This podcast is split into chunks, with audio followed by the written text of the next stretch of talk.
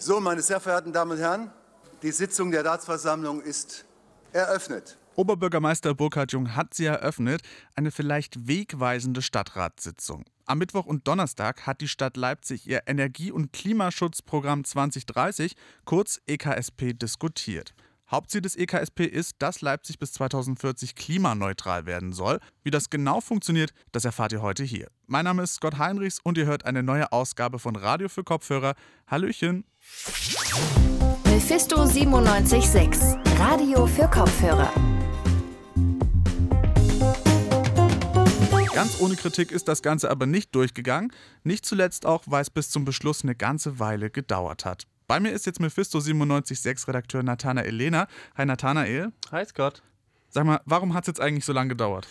Das hat verschiedene Gründe. Diesen Juni hat der Leipziger Umweltbürgermeister Heiko Rosenthal das EKSP 2030 ja erstmalig vorgestellt.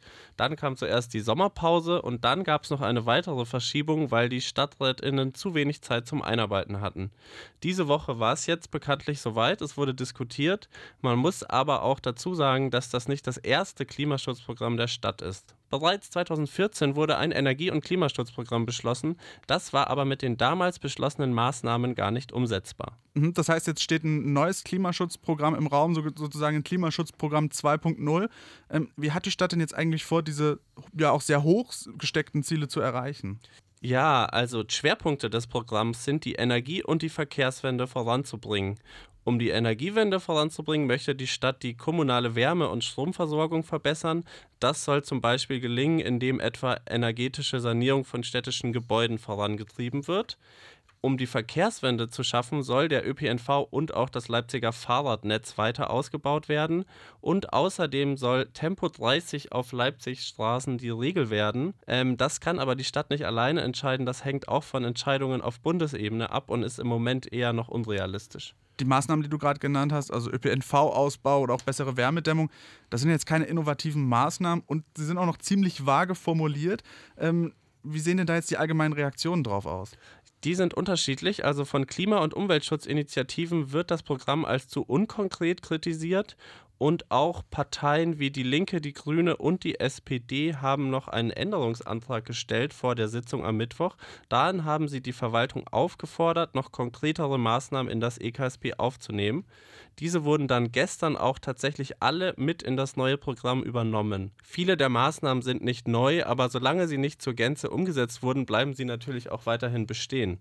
Du hast gerade diese Änderungsanträge nochmal angesprochen. Was wurde da jetzt konkret gefordert?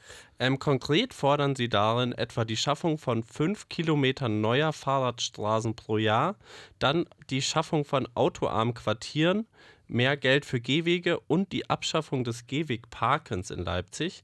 Ähm, wie viel Veränderung aber durch dieses neue Programm tatsächlich kommt oder ob es nicht doch eher auch Symbolpolitik bleibt, das wird sich in der Zukunft zeigen. Definitiv. Wir sind gespannt und beobachten, wie es weitergeht. Danke dir, Nathanael, fürs Gespräch. Wie es weitergeht, das beobachten natürlich nicht nur wir, sondern auch die zahlreichen Umweltschutzorganisationen in Leipzig, unter anderem auch der Bund für Umwelt und Naturschutz Deutschland, kurz BUND. Wir haben mit Melanie Lorenz gesprochen. Sie ist im Vorstand beim BUND Leipzig und wir haben sie gefragt, über welche Maßnahme sie sich am meisten gefreut hat. Vor allem haben wir uns gefreut, dass überhaupt Klimaschutz und Klimapolitik in Leipzig äh, betrieben wird und dass die Maßnahmen sehr, sehr vielfältig sind und nicht nur auf einen bestimmten Sektor, ne, wie Verkehr zum Beispiel abzielen oder Energie, sondern zum Beispiel auch Maßnahmen zu Kommunikation, Kooperation und äh, interne Organisationen umfasst. Das fanden wir besonders schön. Und äh, ja, wir haben uns vor allem auch gefreut, dass so viele Maßnahmen äh, für eine nachhaltige Mobilität und Stärkung von Fuß- und Radverkehr und äh, Ausbau von ÖPNV vorgesehen sind und da viel Geld vorgesehen wurde. Genau, dann gehen wir da vielleicht gleich mal mhm. rein. Du beschäftigst dich ja sehr viel mit äh, Verkehrspolitik und auch mit nachhaltiger Stadtentwicklung. Jetzt gab es ja einige Maßnahmen dazu, zum Beispiel Tempo 30 ist ja so ein Schlagwort, das immer wieder gefallen ist. Ist das jetzt schon genug, was gemacht wurde, oder was muss da noch passieren, damit die Stadt noch klimaschonender bzw. dann bis 2040 klimaneutral ist? Mhm. Ähm, klar, äh, genug ist das auf jeden Fall nicht und ich glaube, äh, viele Maßnahmen sind halt auch sehr langfristig angesetzt und wir brauchen natürlich gerade vor allem schnelle Veränderungen auch. Wir haben uns auf jeden Fall gefreut, dass viele Maßnahmen äh, zur Stärkung der Attraktivität äh, da sind, aber es fehlen vor allem Maßnahmen, um äh, ÖPNV zum Beispiel auch kostengünstiger zu machen, äh, dadurch halt mehr Leute auf den ÖPNV ähm, aufmerksam zu machen und vom Auto vielleicht wegzubekommen, um vor allem auch sozial schwächere Menschen zu stärken, sich nachhaltig äh, mobil zu verhalten in Leipzig. Und äh, ja, da ist das EKSP natürlich nicht äh, umfassend. Und was aber auch immer eine Frage des Geldes natürlich auch ist, also gerade den Mobilitätssektor umzugestalten, kostet sehr, sehr viel Geld. Die Effekte werden erst langfristig zahlen die sich aus, wenn die Maßnahmen schon längst umgesetzt sind. Und ja, das war schwierig, das natürlich auch für die Stadt. Also das sehen wir natürlich auch. Jetzt wurde das Paket, ist ja unterschiedliche Schritte und Entwicklungsschritte irgendwie durchgegangen. Es wurde oft verändert, wurde auch immerhin immer wieder viel kritisiert. Mhm. Ähm, jetzt wurde in der Sitzung wurden allen 13 Änderungsvorschlägen quasi zugestimmt, ähm, also den Vorschlägen der Linken, der Grünen und der SPD. Ist das ganze Paket jetzt deiner Meinung nach effektiver? Effektiver auf jeden Fall. Also wir haben selber auch an den Änderungsanträgen mitgearbeitet, die der Stadtrat dann eingebracht haben. Also die, da gab es tolle StadträtInnen, die auch auf unsere Meinung der Umweltverbände Wert gelegt haben und uns damit einbezogen haben, was sehr, sehr schön war. Ähm, deswegen freuen wir uns natürlich vor allem, dass alle diese Änderungsvorschläge, die am Ende dabei rausgekommen sind, umgesetzt wurden. Und die machen das Paket auf jeden Fall effektiver. Äh, vor allem, weil in verschiedenen Bereichen mehr Geld zur Verfügung jetzt steht und weil äh, manche Maßnahmen einfach konkreter ausformuliert wurden und mit äh, ja, greifbaren und messbaren Zwischenzielen ausgestattet wurden. Ähm, aber natürlich ist es auch immer noch kein komplett effektives äh, Programm. Also wir sehen vor allem Kritik, dass es immer noch viele Maßnahmen gibt, die noch zu unkonkret, zu abstrakt gehalten sind. Und ähm, nach meinem Geschmack äh, enthält das Maßnahmenpaket auch zu viele Konzepte und zu wenig konkrete Handlungsmaßnahmen. Äh, und natürlich äh, wünscht man sich auch mehr Geld an der einen oder anderen Stelle, womit man halt noch schneller agieren kann. Jetzt hast du gerade schon erwähnt, ihr habt als BUND so ein bisschen Einfluss oder habt mit einigen Stadt, Stadträtinnen schon gesprochen. Ähm, wie groß ist denn euer Einfluss allgemein auf die Kommunalpolitik und wo könnte er deiner Ansicht vielleicht auch noch größer sein?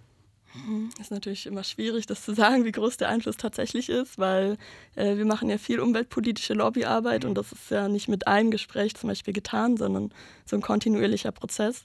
Also genau wie schon gesagt, wir ähm, haben Kontakte zu einzelnen StadträtInnen ähm, und sind da auch immer wieder im Austausch. Äh, außerdem denke ich, dass wir in dem Sinne ganz guten Einfluss haben, dass wir in Leipzig der größte und der mitgliederstärkste Umweltverband sind und halt viele Mitglieder haben, das heißt viele Menschen, die hinter unseren Themen stehen. Äh, dadurch können wir natürlich auch in der Politik Einfluss ausüben. Und äh, ja, wir sind halt ein Wissenschaftsverein auch, ne, der immer wissenschaftlich basiert äh, arbeitet und äh, konkrete, aber auch vor allem realistische Forderungen stellt. Das heißt, wir dienen auch als Berater der Politik und äh, ja, können da als beratende Funktion natürlich äh, auch agieren. Da wünschen wir uns natürlich hier oder da an einigen Themen noch eine bessere Zusammenarbeit. Natürlich, äh, da ist immer mehr Luft, aber ähm, ich denke insgesamt, dass es in Leipzig schon ganz gut funktioniert der Klimawandel, vielleicht zum Schluss, das ist natürlich eine kollektive Aufgabe, das schaffen Leute nicht alleine, ganz klar. Ähm, Gibt es vielleicht von eurer Seite trotzdem noch so ein paar Tipps, wo ihr sagen könnt, okay, da kann eine Einzelne oder ein Einzelner auch individuell vielleicht noch was verändern? Mhm, natürlich, also äh, Klimaschutz und äh, Klimapolitik geht uns alle an und ich glaube, wir können alle unseren Beitrag äh, leisten. Und ähm, es geht ja vor allem darum, sich äh, ressourcensparender zu verhalten und äh, mehr Achtsamkeit und Bewusstsein äh, zu entwickeln und ja, einfach jede kleine Maßnahme, die halt irgendwie ökologischer ist als das Verhalten zuvor, äh, hat da natürlich einen Einfluss. Das heißt, äh, die einzelnen BürgerInnen können vor allem schauen, dass sie sich vielleicht nachhaltiger ähm, äh, fortbewegen, öfter mal ÖPNV oder wenn es möglich ist, äh, Fuß äh, oder, oder den, das Rad benutzen und nicht so viel aufs Auto umsteigen. Man kann zum Beispiel bald zu Öko an, äh, Ökostromanbietern wechseln. Man kann seinem ganzen Konsumverhalten äh, in der Ernährung, mehr pflanzenbasierte Ernährung zum Beispiel, kann man halt überall in verschiedenen Bereichen Impulse setzen. Sagt Melanie Lorenz vom BUND Leipzig. Vielen Dank fürs Gespräch. Sobald es Neues zum Thema gibt, halten wir euch natürlich auf dem Laufenden. Weitere Infos findet ihr zum Beispiel auf Instagram und Twitter. Da findet ihr uns unter dem Handle Mephisto976. Alles klein, alles zusammen. Und ihr könnt natürlich auch nächste Woche wieder einschalten zu einer neuen Folge Radio für Kopfhörer. Für heute sind wir nämlich durch. Mein Name war Scott Heinrichs. Bis zum nächsten Mal. Ciao, ciao.